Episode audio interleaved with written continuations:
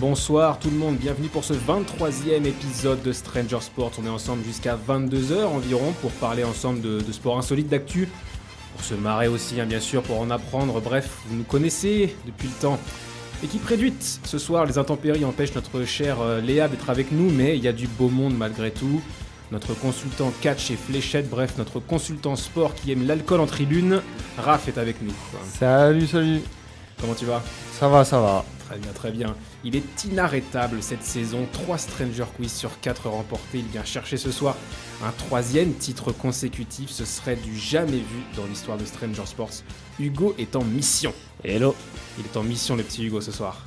Et oui, absolument déterminé pour euh, remporter ce quatrième Stranger Quiz euh, consécutif. Troisième. Troisième. Troisième, selon la, la tradition du coup mongole du Naadam Ah oui. qu'on avait évoqué il y a trois semaines. Tu es déjà un titan vu que tu as gagné deux fois d'affilée. Euh, tu peux devenir. euh, Qu'est-ce que tu peux devenir ce soir? Quel titre on pourrait te, te donner? Le GOAT, tu pourrais devenir le GOAT ce soir. Ouais, ça me va bien, ouais. Mais avant ça, il y a de superbes chroniques euh, à écouter. Du coup, sommaire, on va commencer évidemment par une petite actualité sportive. On s'est quitté dimanche, du coup, il n'y a, a pas grand-chose qui s'est passé entre-temps, mais on va quand même en parler. Ensuite, euh, on écoutera du coup euh, l'interview qu'a enregistré Léa avec Elodie Busson, qui est une gymnaste acrobatique. On avait, elle avait déjà parlé de cette discipline il y a trois semaines. Ben voilà, le, diptyque gymnastique acrobatique se clôt ce soir avec l'interview d'Elodie Busson. Ensuite, c'est Raph qui parle du coup euh, dans une sorte de si si ça existe du championnat du monde de fléchettes qui approche. Et ensuite, euh, on aura cette arrivée loin de chez vous, les stations de ski insolites dans le monde de la part d'Hugo. On renoue avec les fondamentaux de l'émission et bien sûr, on terminera avec le Stranger Quiz comme à notre euh, habitude. Et ce que je vous propose maintenant, c'est qu'on démarre eh bien, directement avec cette petite euh, actualité du coup. Euh, en boxe, Tony Yoka connaît son prochain adversaire dans sa quête du titre mondial. Il affrontera le 15 janvier prochain le Congolais Martin Bakolé, 18e mondial. Du sérieux pour Yoka, qui lui est 20e. Ça change un petit peu des, des, mecs qui, qui l'affrontaient avant, n'est-ce pas? Moi, je connais pas du tout, mais Moi, je connais juste un il, petit était un, peu. il, était un, il était un petit peu euh, raillé, on va dire. Pour, euh, on, on disait qu'il qu'il affrontait des gars pas forcément à son niveau. Là, c'est du lourd. d'accord. Ouais, mais justement, je crois que j'ai vu passer une info. Il... C'est pas le même qu'il affronte. Enfin, il devait affronter une autre Ouais, c'est personne. ça, c'est ça, exactement. Il devait en affronter un qui s'est blessé au poignet, mais du coup, il affronte un mec euh, qui, est, euh, qui est aussi fort, voire un peu plus fort. Non, mais c'est bien, c'est du challenge. Ouais, c'est du Et challenge. Il, il monte petit Bah, à il- petit. Il- Il euh, veut aller chercher le, le titre mondial, donc il faut passer aussi par des gros, par des gros combats. Donc voilà, ce sera bientôt le cas. Du coup, euh, voilà, 15 janvier prochain à Corotel Arena de Paris, Tony Yoka contre Martin ou Martine Bacolé. Euh, en tennis, Guy Forget n'est plus le directeur de Roland Garros. Euh, suite à des divergences avec la Fédération française de tennis, il choisit de partir. Le président de la FFT songe à Amélie Mauresmo, ex-gloire du, du tennis français, pour le remplacer à la tête euh, de l'institution. Donc euh, voilà, du changement, du changement dans, euh, la, grande, la grande institution du tennis français dans Roland Garros. On a hâte de, voir ça en espérant que, que ça continue d'être un, tournoi populaire. Il y a beaucoup de choses qui, changent aussi dans le monde du tennis en ce moment. L'arrivée également de nouveaux diffuseurs avec Amazon, on l'avait vu la dernière fois dans les derniers tournois. Le changement de format de la Coupe Davis, on en avait Le parlé changement aussi. de format de la Coupe Davis, euh, les euh, atermoiements entre la WTA et la Chine, tout ça. Il y a beaucoup de choses qui se passent en ce moment dans le monde euh, assez politique également du, du tennis. C'est juste. Voilà, et euh, en football, évidemment, c'est actuellement la dernière journée de la phase de groupe de la Ligue des Champions. Ce soir, avec euh, plusieurs affiches, notamment euh, Bayern, le Bayern Munich qui reçoit le FC Barcelone, Manchester United euh, qui reçoit les Young Boys de Berne, ou encore euh, Lille qui se déplace à Wolfsburg. En ce moment, il y a deux matchs qui sont en cours. C'est l'heure de jeu qui vient d'être passée à Saint-Pétersbourg, où euh, le Zénith accroche pour l'instant le Chelsea qui vient d'égaliser par Lukaku, 2-2 pour l'instant entre les deux équipes, le Zénith qui, menait pourtant, et la Juventus qui est en train d'assurer la première place du, du groupe H en menant pour l'instant à la 64e minute 1-0 face aux Suédois de Malmö. Voilà, on vous euh, tiendra au courant euh, du score et sûrement aussi des, autres rencontres au fur et à mesure de la soirée. On sait qu'on a toujours euh, les yeux rivés voilà, un petit peu sur, tout ce qui se passe. Voilà, donc on connaît maintenant une bonne partie des, qualifiés en, Ligue des Champions. Quels, enseignements vous tirez, messieurs, de cette phase de groupe? Raph, peut-être Que Dortmund, c'est un des trucs qui m'a le plus marqué. Dortmund n'est pas prêt. Et euh, voilà, je pense que Haaland ne sera plus l'année prochaine. Ah ouais? Oui, bah oui, s'ils arrivent pas à passer. qui ont, euh, finissent troisième de leur groupe, hein, donc ils vont retrouver la Ligue Europa. Voilà, ils vont trouver la Ligue Europa. Marco Rose, je suis pas sûr qu'il reste encore bien longtemps euh, parce que ça joue pas vraiment bien. Il y a pas mal, à part le Bayern, les clubs allemands ont beaucoup de mal. C'est ce week-end où Gladbach a pris 6-0 par Freiburg à domicile. Euh, donc le football allemand est pas très top. Euh, Qu'est-ce qu'il y avait d'autre en Ligue des Champions? Euh, Les clubs espagnols, c'est pas forcément la joie aussi. Hein. bah, L'Atlético a fait un gros match. euh, Enfin, le match était très tendu hier Ouais. soir face à Là, Porto. du coup, c'est tendu pour Barcelone, c'est tendu pour Villarreal, c'est tendu pour Séville. C'est un petit peu ça passe ou ça casse euh, le foot espagnol, surtout ce soir. Bah, je trouve que c'est plus dangereux pour Barcelone parce que Villarreal, s'il passe, c'est très bien.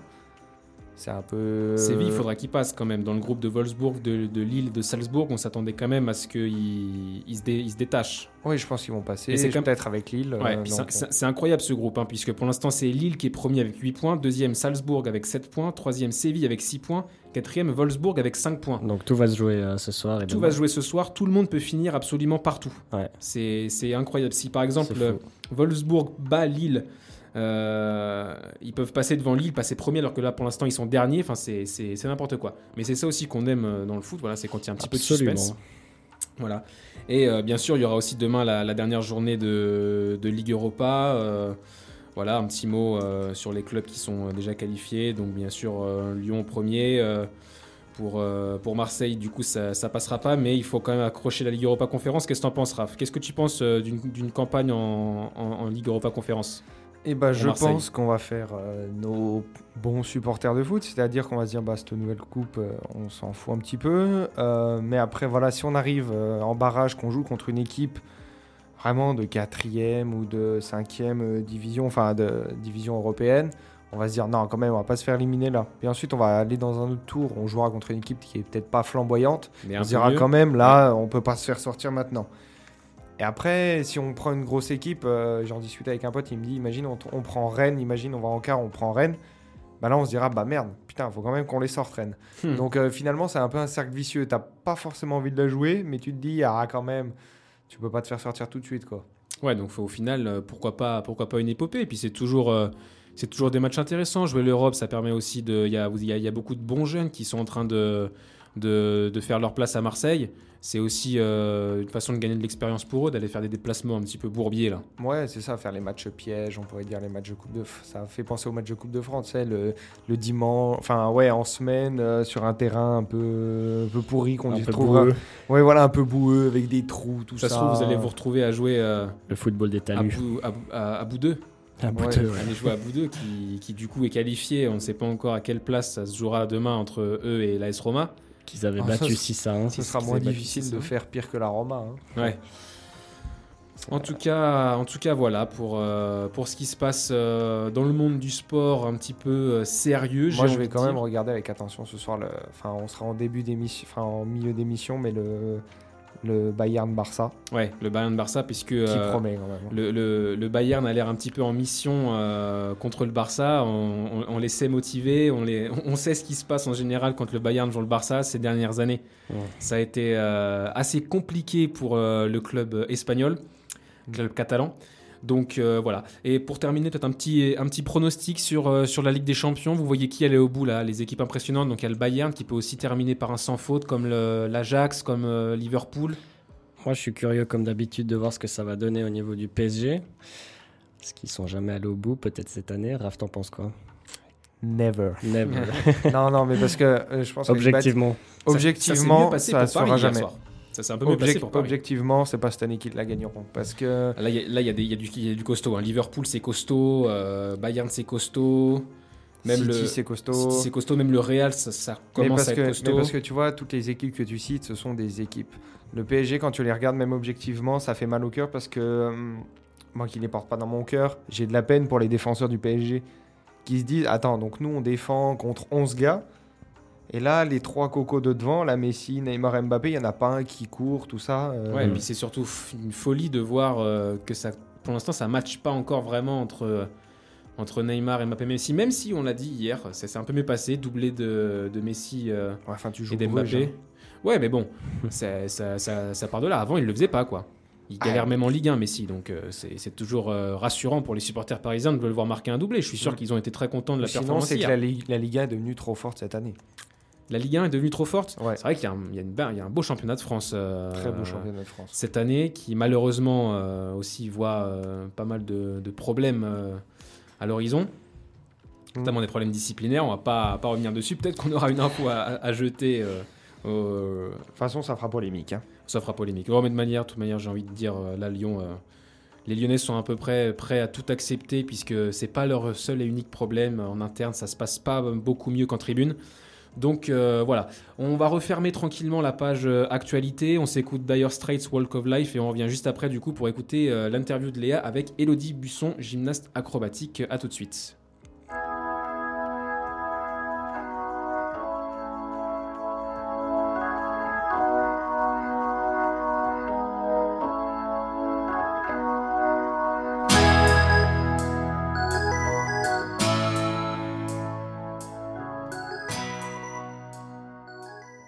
En direct sur Fréquence Banane, c'est Stranger Sports, 23e épisode. Et on se retrouve maintenant avec euh, Léa, un petit peu en décalé, puisqu'il y a quelques jours, elle a reçu ici même dans le studio Elodie Busson, gymnaste acrobatique.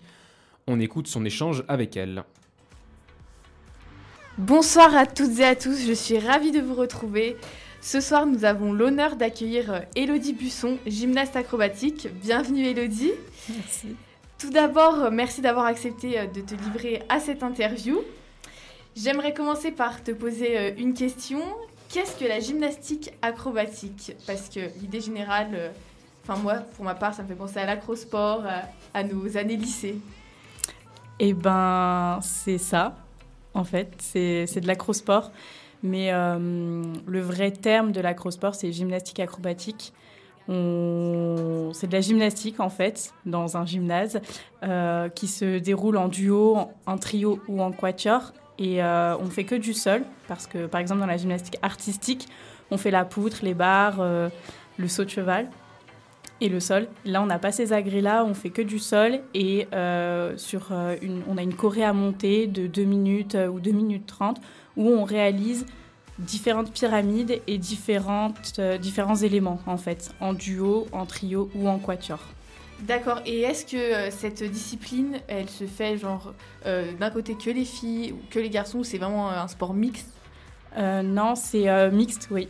On peut avoir des duos mixtes. donc un garçon qui est, généralement est le porteur et la voltigeuse qui est, qui est la, petite, la, fille en fait. Le porteur, ça va être la base de la pyramide. La voltigeuse, ça va être celle qu'on va envoyer en l'air ou qu'on va porter dans les airs, qui va être portée en, hauteur en fait. Et, euh, euh, dans les quatuors, on a souvent des quatuors euh, masculins. C'est très très rare qu'on ait des, femmes. Enfin, dans les très hauts niveaux, du moins, il n'y en a pas.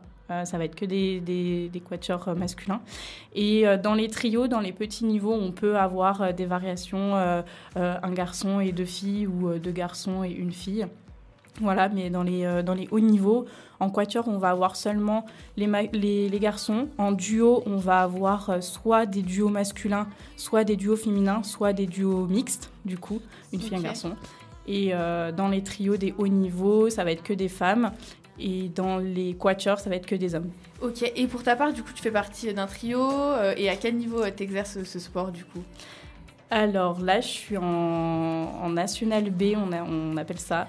C'est euh, c'est un niveau plus ou moins performant. Je suis pas euh, au plus haut, mais je suis pas au plus bas. Euh, voilà, et je suis en trio effectivement, donc euh, je suis la, la deuxième porteuse, la semi-porteuse, on appelle ça. D'accord. Euh, parce que je peux être très bien portée et porter une autre fille, ou je peux être complètement au sol à porter ma voltigeuse. Ok. Et Voilà. du coup, c'est un trio uniquement de filles Exact. pour ta part. Ouais. Très bien.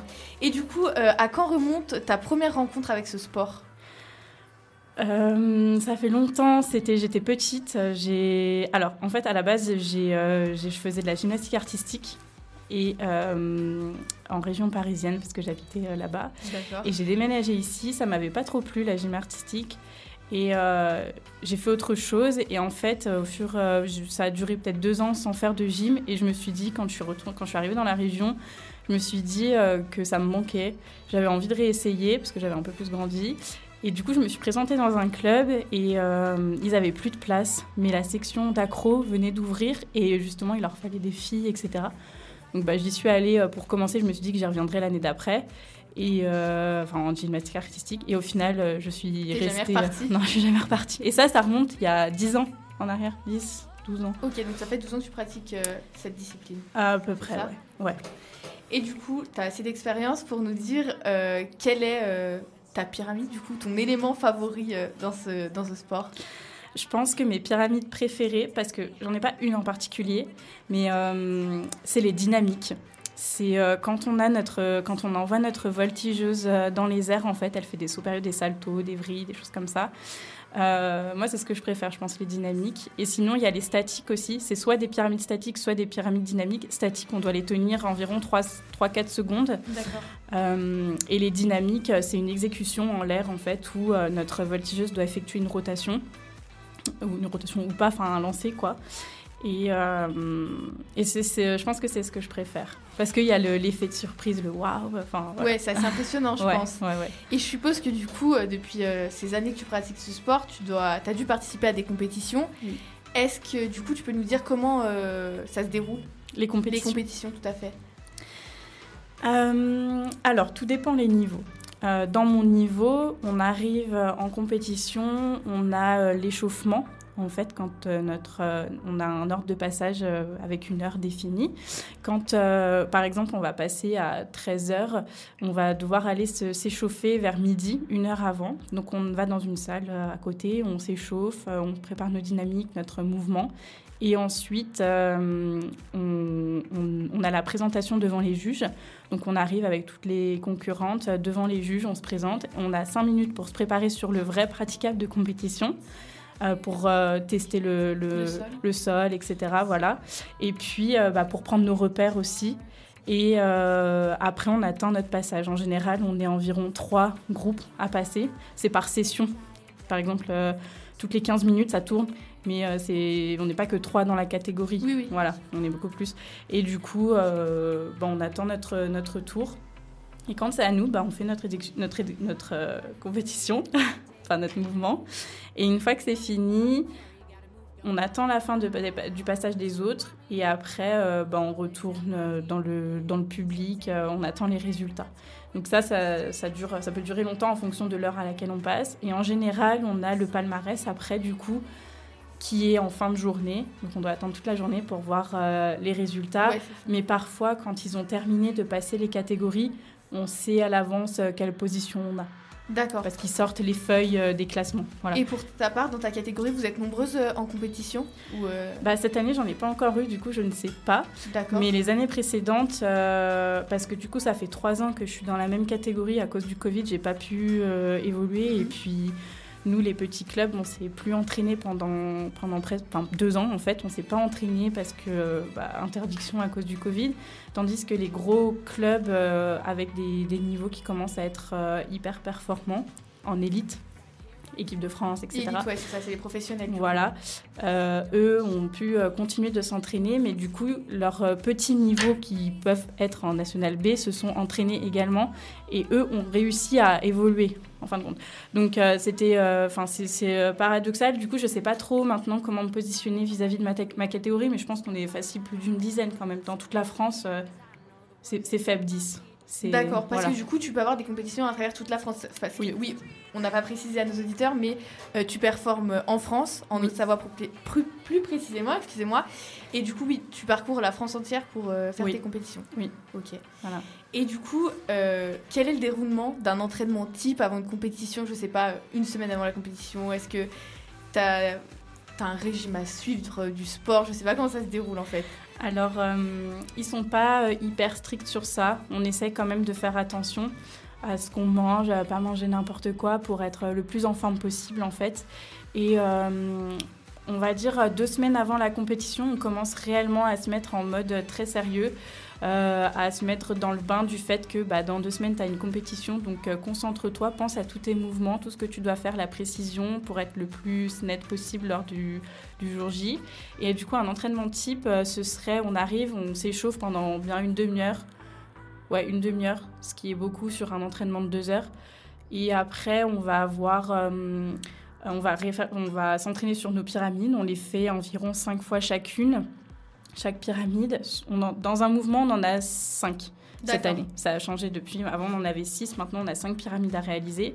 Et du coup, on doit faire toutes ces pyramides-là au moins cinq fois, les tenir euh, au moins cinq secondes. Et euh, on essaye de faire notre pyramide avec notre choré qui est juste avant, plus notre choré qui est juste après pour se repérer euh, bah, dans le mouvement. Et on a aussi des, des entraînements on- on- cardio, en gros. On fait notre pyramide, on court euh, beaucoup pour euh, être dans le... Enfin, D'être en euh, forme. euh, ouais. euh, oui, voilà. Et puis qu'on soit le moins possible perdu euh, dans, dans la choré aussi, parce que quand tu fais ta choré, euh, à la fin du mouvement, tu as encore une pyramide en général à réaliser, et tu as déjà euh, deux minutes derrière toi où tu es à fond, où tu, tu enchaînes et tu es dans le mouvement de, de ta musique. Il suffit que la musique soit un peu dynamique, du coup tu fais une choré dynamique, et du coup c'est très physique. Et du coup ça, il faut qu'on arrive à le gérer, donc on fait des entraînements euh, en ce sens en fait, pour arriver à, à gérer ces choses-là. Et euh, à la fin de l'entraînement, on fait des, toujours des étirements euh, pour soulager nos muscles. D'accord. Et c'est en principe, je sais pas, deux entraînements par semaine ou tous les tous les soirs, je sais pas. enfin, ça se passe? oui, moi personnellement dans, dans mon club, j'ai deux entraînements par semaine. Après, dans le niveau dans lequel on est, on devrait en avoir plus, mais euh, pour le moment, on... Oui, vous vous en tenez à ça. ouais, voilà, parce que là, il- le club n'a pas la capacité de faire plus. D'accord. Et du coup, selon toi, quelles euh, seraient les qualités euh, que requiert un bon gymnaste acrobatique? Euh, Je pense qu'il doit être fort, entre guillemets, mentalement, parce que ça peut être vachement physique, entre euh, les, les séances de musculation, les séances de souplesse qui font mal. Euh, il faut, ouais, faut être fort mentalement. Euh, faut pas lâcher dès le premier échec. Euh, il faut avoir l'envie, il faut avoir l'esprit d'équipe aussi, parce que du coup, euh, Oui, t'es pas dans une euh, voilà, c'est ça. T'es pas dans une grosse équipe, mais ton trio, c'est toi, en fait. C'est la même personne quasiment. C'est, euh, il y en a une qui échoue, tout le monde échoue. Du coup, tu dois être là pour les, pour les, pour ta, ta petite sœur comme ta petite sœur, en fait. en fait, voilà, enfin, pour les motiver, pour euh, bah, que vous soyez le plus euh, en cohésion possible et pas rejeter la faute tout le temps sur l'une sur l'autre. faire en sorte d'être, de ne faire qu'un, en fait. Voilà, si, si tu y vas et que tu penses qu'à toi, tu réussiras pas oui, dans ce sport-là. C'est différent de la gym artistique, artistique où tu peux avoir des compétitions euh, par équipe, mais tu as aussi tes compétitions individuelles où là tu penses qu'à toi et si tu fais une erreur, tu t'en prends qu'à toi-même. Dans la gym acrobatique, euh, il faut avoir cette euh, mentalité-là où euh, tu, tu es à 3 ou à 2 ou à 4, mais c'est comme les, les, les trois autres ou les deux autres, c'est comme si c'était toi. Ouais. Bah, D'ailleurs, voilà. dans les compétitions, du coup, vous êtes noté par équipe, par Euh, équipe ou individuellement, et c'est une note euh, commune? Alors, euh, comme, je, comme je te l'avais dit, dans la, dans, tu as un trio, mais tu, tu, ton trio, c'est toi. C'est une seule et même Ouais. formation. Donc, tu es noté en fonction de ta formation. Tu as des éléments individuels à réaliser. Par exemple, tu vas faire euh, une, une- une- une figure, euh, un grand écart. Tu vas faire un grand écart. Les, trois autres, euh, les deux autres font le grand écart aussi. Si toi, tu loupes ton grand écart, c'est toi qui va euh, avoir... Ah, oui, qui va impacter qui va impacter la, la note, des trois autres aussi, enfin des deux autres aussi. Tu vois. Oui, Tu oui. loupes ton grand écart, mais ça compte pour tout le monde. Donc en gros, on est- on- nos notes font qu'un seul et même. euh, Oui, c'est une note. Oui, voilà. c'est ça, d'accord. Et euh, tu nous as dit qu'il fallait qu'il fallait qu'on fallait être fort mentalement parce qu'il y avait risque donc de se blesser tout ça. Et toi, est-ce que tu t'es déjà blessé justement à ce propos? Est-ce que tu t'es blessé et t'as dû faire une pause entre guillemets euh, Euh, alors je touche du bois parce que je me suis jamais blessée euh, gravement. Le plus gros truc que j'ai eu, c'est une entorse. Je, je faisais la maline et j'ai perdu. et euh, c'est surtout que j'avais déjà mal à la cheville de base et j'ai pas voulu m'arrêter et euh, bah j'aurais pas dû, j'aurais dû me mettre, me mettre au repos et, et du coup je me suis euh, fait une entorse, ce qui m'a privée de sport du coup pendant presque un mois. Euh, mais ça va parce que c'est arrivé assez tôt dans l'année.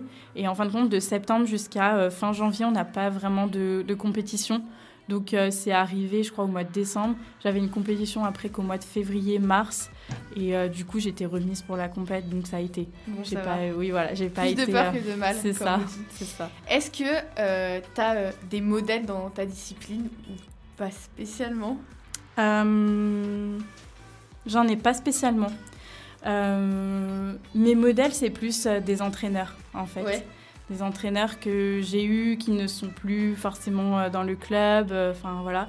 Après, je suis un petit peu les équipes euh, de, enfin, l'équipe de France, les, les champions euh, en général, quand il y a les, les grosses compétitions mondiales. Pareil, j'essaye de regarder un petit peu, mais je suis pas ce genre de personne euh, passionnée au point de suivre, enfin, d'avoir un idole, Oui. en fait. J'adore ce que je fais pour moi, en fait. Je suis moi et mon club. Et puis les autres, je m'en fiche un petit peu. C'est cool. Et du coup, est-ce que tu t'es rendu aux championnats du monde qui ont eu lieu à Genève? On en avait parlé un peu en off. Est-ce que tu peux nous en dire deux, trois mots Oui, j'y suis allée. Alors j'y suis allée à ceux par groupe d'âge parce que la semaine d'après c'était euh, c'était les championnats du monde basiques en fait. Euh, par groupe d'âge, euh, il y a des, y a des, du coup c'est des niveaux plus bas que euh, la, la compétition normale, euh, mais qui ont quand même euh, des, qui font quand même des trucs de malade. C'est hyper impressionnant et ça donne envie d'un jour y être. Mais bon, après, euh, je commence à être un peu vieille, du coup, euh, je pense pas, je pense pas y être, mais ça donne des étoiles dans les yeux. hein. C'est quand même incroyable. Il y a une précision qui est, euh, enfin, waouh. Tu, tu vois ça, t'es waouh, c'est incroyable. Tu te dis, t'aimerais être comme ces filles ou enfin ce groupe-là qui fait euh, le- l'exer- l'exercice. C'est hyper impressionnant parce que du coup, t'as un public qui est encore différent. Euh, T'es dans une salle avec euh, comme un stade de foot tout autour de toi, euh, des gens qui te regardent, et puis tu as un jury sur une estrade. Euh, tandis que moi, dans mes compétitions, même dans les championnats de France, euh, on n'a pas euh, un jury sur une estrade avec euh, 15, euh, 15 personnes qui te notent. Du coup, voilà.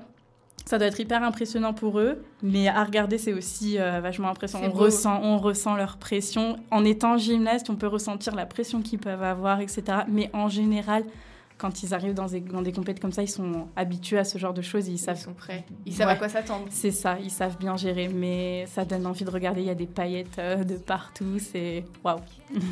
Du coup, je vais terminer cette interview en te posant une dernière question. Est-ce que tu pourrais nous dire euh, ton meilleur souvenir, euh, soit en compétition, soit avec ce sport, soit avec des rencontres que tu as fait? Alors, j'en ai plusieurs. Mon meilleur souvenir euh, sportivement parlant euh, en compétition, c'était il y a deux ans. Ouais, deux ans. Bah, au championnat de France quand je les ai gagnés. Euh, Félicitations. Merci, c'était incroyable, je m'y attendais pas du tout, mais bref, c'était trop bien. Et humainement parlant dans le sport, ça va être mes... En fait, j'ai plusieurs personnes. Mes deux entraîneurs actuels, euh, qui sont comme une famille en fait, pour moi. Et euh, mes deux partenaires, euh, enfin mes- mon trio en fait, trio. qui, qui, que j'aime, mais waouh, hein, enfin plus que tout quoi. Et voilà, Bah, c'est super. oui. Merci euh, Elodie. Merci j'ai- à J'ai une vous. petite question, si tu permets, euh, Léa. Oui. Euh, Est-ce que tu penses continuer Tu te vois continuer encore plusieurs années, sachant que c'est assez exigeant et tout?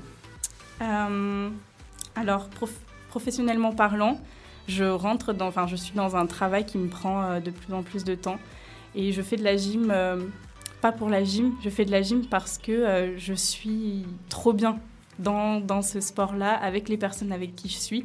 Et si je devais continuer la gym, ce serait seulement pour ces personnes-là, en fait. Mais avec le temps, mon corps grandit aussi de plus en plus et je sens que j'ai plus la même énergie qu'avant, que quand j'étais petite. Du coup, ça va devenir compliqué. Mais j'espère toujours garder un contact avec eux parce que c'est comme une évasion, en fait. Euh, quand j'y suis, c'est... Je sais pas décrire ça, en fait. C'est incroyable. C'est plus que... Je sais pas... euh, Ouais, c'est c'est une vraiment un passion. moment à part. euh, Ouais, c'est ça. Quand je suis là-bas, je pense qu'à ça. Je pense pas à mon travail, à ma vie. En général, je suis euh, trop, trop bien. Enfin, c'est, c'est plus que ça. Je fais ce sport parce que je me sens hyper bien dans ça, en fait. Mais je fais pas ce sport parce que euh, j'ai des compétitions, j'ai des échéances ou parce que j'aime ça, en fait. Il y a plein de trucs que j'aime pas euh, dans, dans la gym, mais pourtant, je continue parce que euh, ça, me, ça, m'évade. Mais il y a, il y a rien d'autre qui, fait, qui me fait ressentir ça, en fait. Ok, intéressant. Mais du coup, bah, en fait, j'ai encore une question. Mais Ouais. qu'est-ce qui te plaît pas du coup dans ce sport? La musculation. la musculation et euh, la souplesse, c'est atroce comme ça fait mal. Mais je sais que j'en ai besoin en fait pour pouvoir euh, évoluer avec euh, mes filles, enfin mon Oui. équipe. Du coup, je, je, le fais pour elle en fait, parce que on en a besoin toutes les trois et euh, voilà, c'est puis ça permet de se dépasser aussi, mais euh, c'est atroce.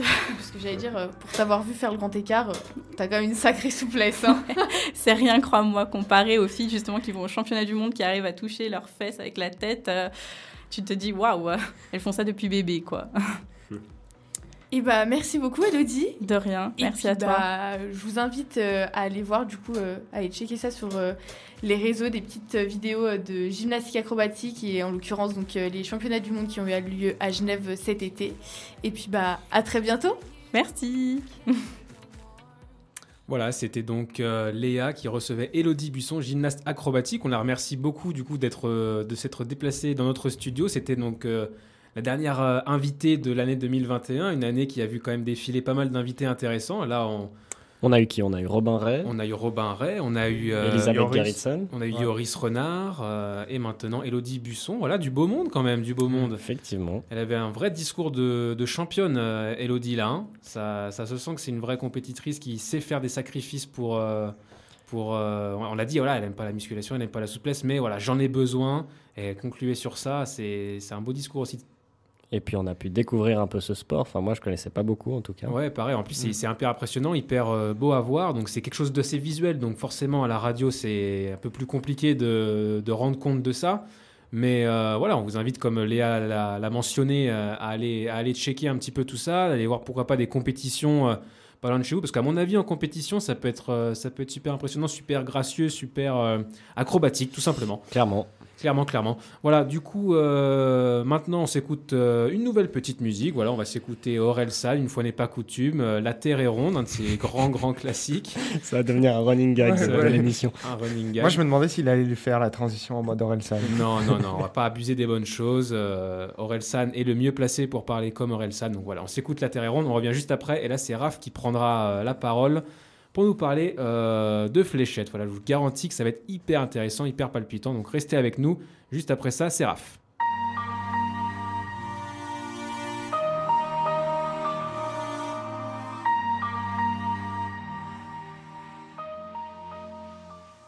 Bonjour, ça va? Bon, bah on est en direct sur Fréquence Banane.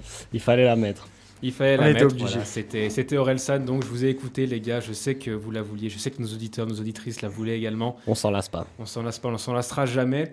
Et euh, ce dont on ne se lasse pas non plus, c'est les chroniques de notre ami Raph, puisque voilà, c'est, euh, c'est un petit rituel, on l'aime bien. Il est toujours précis, il nous fait toujours découvrir des choses avec passion. Et cette fois, il nous fait découvrir le monde des fléchettes. Et oui, en plus, ça fait une très bonne transition avec la chanson d'avant, parce que bah, on va voyager euh, pour les championnats du monde de fléchettes des choses qu'on peut tout à fait voir à la maison et c'est même assez bien. Et donc, ça fait des semaines que je veux en parler depuis une question du Stranger Quiz euh, sur les fléchettes où je me suis dit, ah, tiens, faut que j'en parle. Et là, c'est comme d'habitude, Stranger Sport est à la pointe de l'actualité parce que la semaine prochaine, dans mercredi prochain, commence le plus gros tournoi international de fléchettes euh, qui existe depuis 1994. Donc ce sport, les fléchettes, principalement représentées dans les bars et les pubs anglais pour l'ensemble de la population, bah c'est pas ça. C'est un peu comme la pétanque en France, les fléchettes, ça va rassembler toutes les générations dans un esprit plus que festif. Bien sûr, les fléchettes dans des pubs anglais, c'est à faire quand même. Hein. C'est sympa. Hein Ces championnats du monde, c'est une sorte de gros pub anglais avec des gens qui jouent. Au championnat du monde des pubs anglais. C'est un peu ça quand même. Hein. Donc je vous conseille, si vous avez le temps, donc, de regarder cette édition qui promet d'être phénoménale, du moins du côté du public, car l'année dernière il n'y avait pas de public et du coup là les fans sont de retour cette année. Et pour vous mettre dans l'ambiance, je vous propose de faire écouter cette petite pastille sonore sur une musique qu'on décrit comme Darts Anthem, l'hymne des fléchettes. La chanson Chase the Sun est utilisée à chaque fois entre deux sets et que les joueurs rentrent au vestiaire pendant quelques minutes.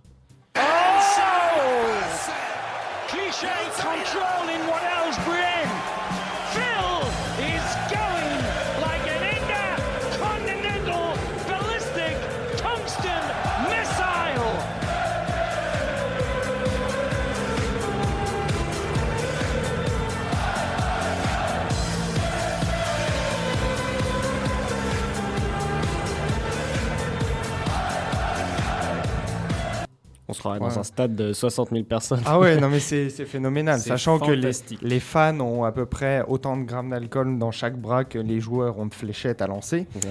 Donc c'est assez, c'est assez rigolo. Mais donc avant de vous parler de ce tournoi de la semaine prochaine, laissez-moi vous faire un petit cours de rattrapage sur cette discipline qui, selon moi, devrait aller au JO, un peu comme la pétanque en- à Paris 2024. On pourrait rigoler, notamment avec le public.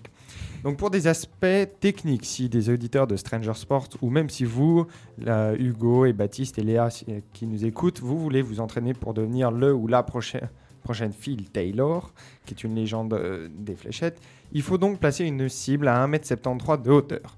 Et ensuite, vous reculez de 2m37 de la cible pour commencer à viser le centre. Moi, je serais pile en face parce que je mesure 1m73. Et ben Ah, voilà, la prochaine fois, on prend Hugo, on pose la cible et on est bon.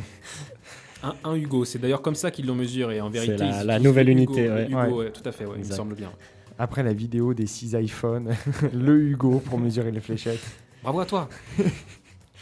Et donc, bah alors comme le Covid, il existe des dizaines de variantes dans les fléchettes, mais sauf que là, on, en ri- on rigole un peu plus. Et la variante dont je vais vous parler, bah, c'est pas le Omicron euh, qui fait, euh, qui nous gonfle un petit peu, mais Oh là bien là. le 501.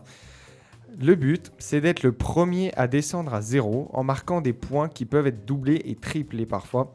Et donc sur la cible, juste euh, pour faire simple, il y a quatre zones différentes. Le premier, c'est euh, le bullseye. Donc il y a le centre qui permet de, mar- de marquer 25 points si on touche le rond vert au milieu. Et au milieu, le pur milieu, donc c'est la zone rouge, c'est 50 points. Ensuite, on a les bandes noires et blanches classiques qui permettent de marquer le nombre de points affectés à cette bande. Ensuite, on a les bandes rouges et vertes qui sont, elles, un peu plus proches du centre, qui, elles, permettent de nous tripler les points. Et les bandes rouges et vertes à l'extrémité de la cible, elles, vont doubler les points.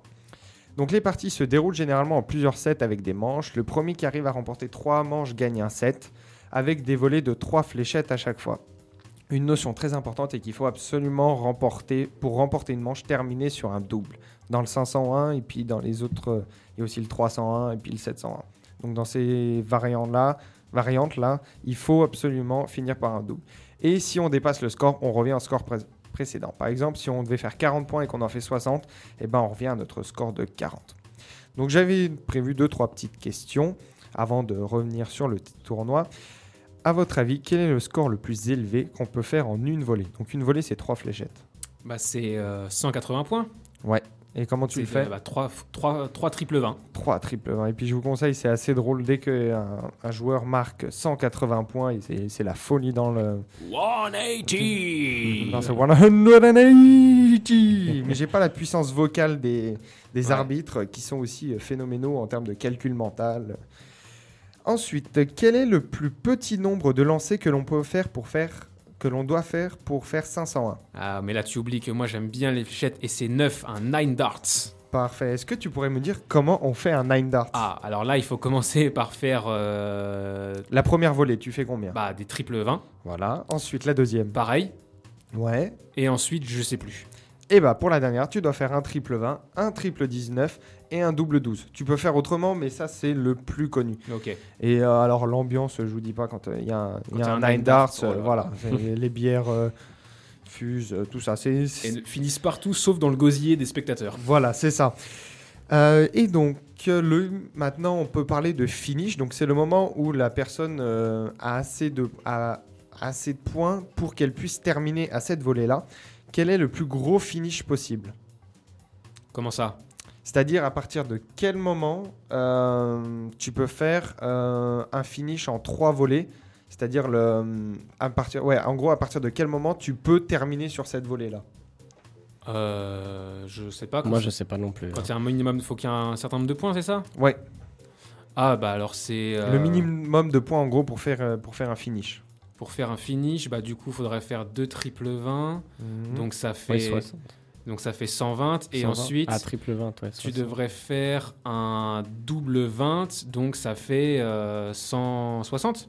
Et bah t'étais pas loin à 10 près parce que tu peux faire un bullseye. Ah, le oui, bullseye c'est 50 et du coup tu ferais un Ah oui, petit. c'est double centre. en fait. Voilà, tu peux faire un 170. Mmh. Tu peux finir. Donc là aussi, quand ils font un 170 euh, en finissant par le bullseye, euh, eh ben, les spectateurs, au contraire des lanceurs de fléchettes, eh ben, n'arrivent pas à viser leur gosier. Et donc maintenant, je vous emmène euh, au plus gros tournoi de l'année, le PDC World Dart Championship 2022. Et donc, comme j'ai pu vous le dire euh, avant, le tournoi commencera la semaine prochaine et la finale aura lieu le 3 janvier 2022 et il aura lieu à l'Alexandra Palace à Londres. Et est-ce que vous savez le, quel sera le prix pour le vainqueur? La prime de vainqueur pour... Hmm. De l'argent, de vie- c'est ouais. de l'argent ou c'est quelque chose? C'est de l'argent. C'est de l'argent. La prime de victoire. Je sais pas, 100 000 livres Ah, t'es t'es assez loin. Baptiste Ouais, euh, 500 000. Eh ben, vous êtes assez loin. C'est 2 500 000 livres Ah ouais, ils se Wow, pour bien. remporter ce tournoi. Ils se mettent très très bien. Mais du coup, là, on sait comment ça se joue. Mais du coup, qui participe à cette édition Est-ce qu'il suffit, bah, comme à la télé, de- d'avoir quelqu'un qui fait le show avec des coupes un peu extravagantes ou un petit chauve avec un petit bidouillon Parce qu'on va pas se mentir, ils ont quand même un petit ventre chacun. Est-ce que c'est pour poser les fléchettes? On ne sait pas. Mais c'est pas totalement faux non plus. Et, mais du coup, on va être un peu plus sérieux. Il y a trois types de qualifications différentes. Tout d'abord, il y a les 32 meilleurs joueurs du monde selon le classement Order of Merit qui vont rentrer au second tour. Donc ça, c'est vraiment les 32 meilleurs joueurs du monde. Ensuite, il y a les 32 de la division d'en dessous. Donc c'est Pro Tour Order of Merit qui, eux, intègrent le premier tour. Et enfin, un tournoi international implique des qualifiés internationaux. Et donc, il y a 32 joueurs qui font des petits tournois à travers le monde pour se qualifier. Donc ça permet de leur donner pas mal de visibilité. Est-ce qu'il y a des flécheurs suisses? Alors, je ne sais pas s'il y a des flécheurs suisses, mais ça ne m'étonnerait pas. Il me semble, oui, il me semble qu'il y en a un ou deux qui sont qualifiés justement par ce tournoi-là.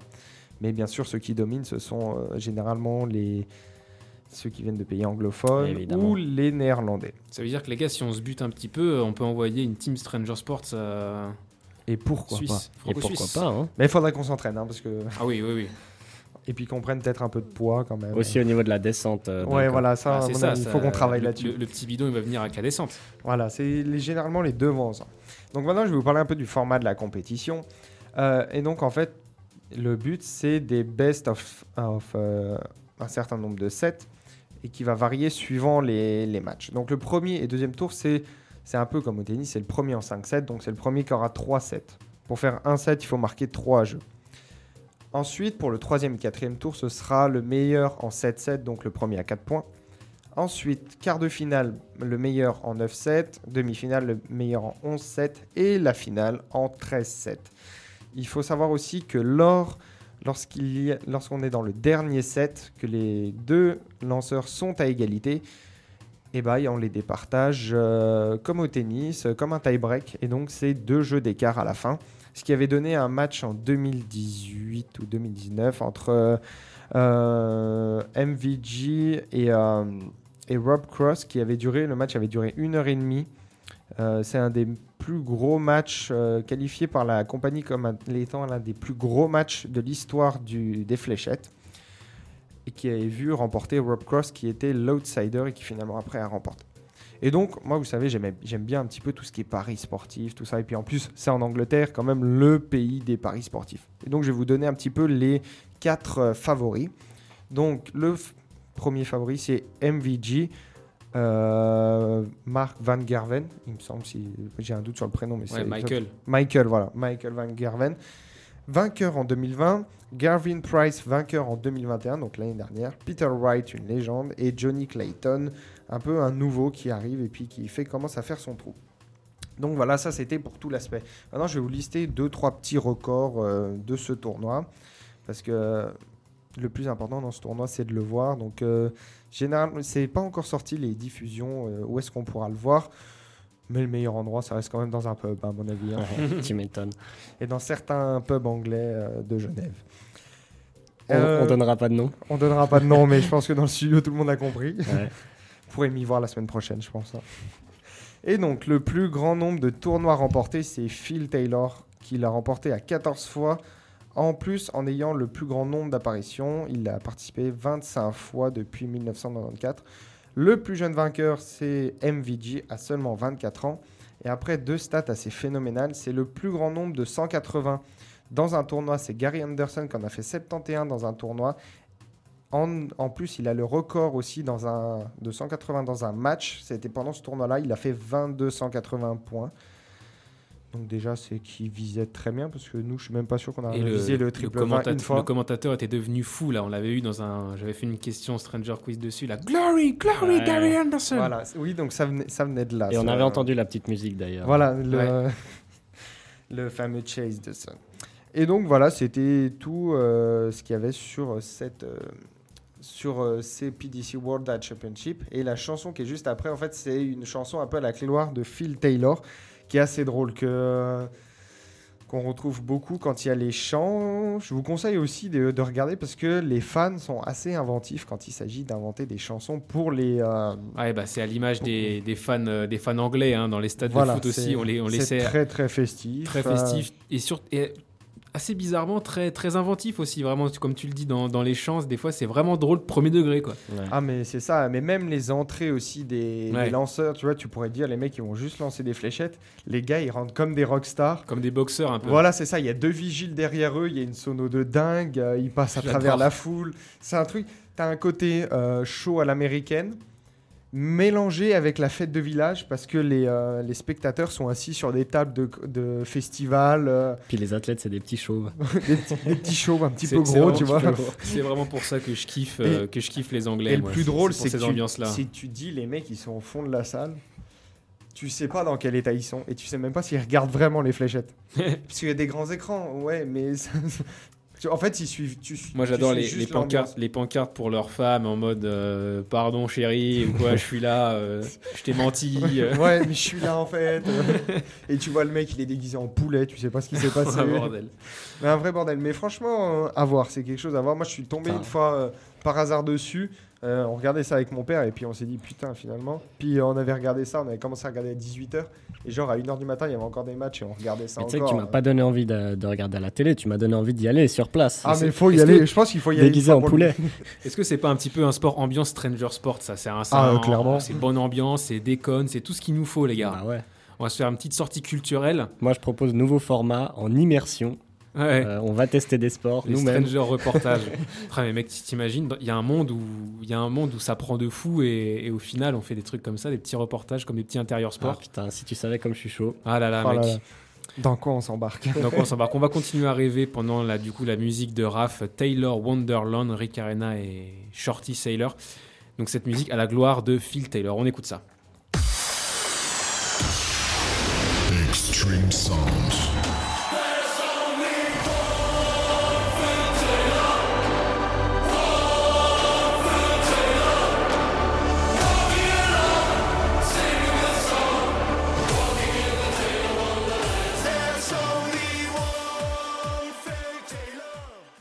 Only one Phil Taylor, ça c'est sûr. En tout cas, moi, elle m'a vraiment ambiancé de fou cette, euh, cette chanson. Incroyable. J'ai presque envie qu'on en, qu'on en fasse pour euh, l'avenir. Pourquoi pas de Stranger Sports, une petite pastille. There's only one Phil Taylor.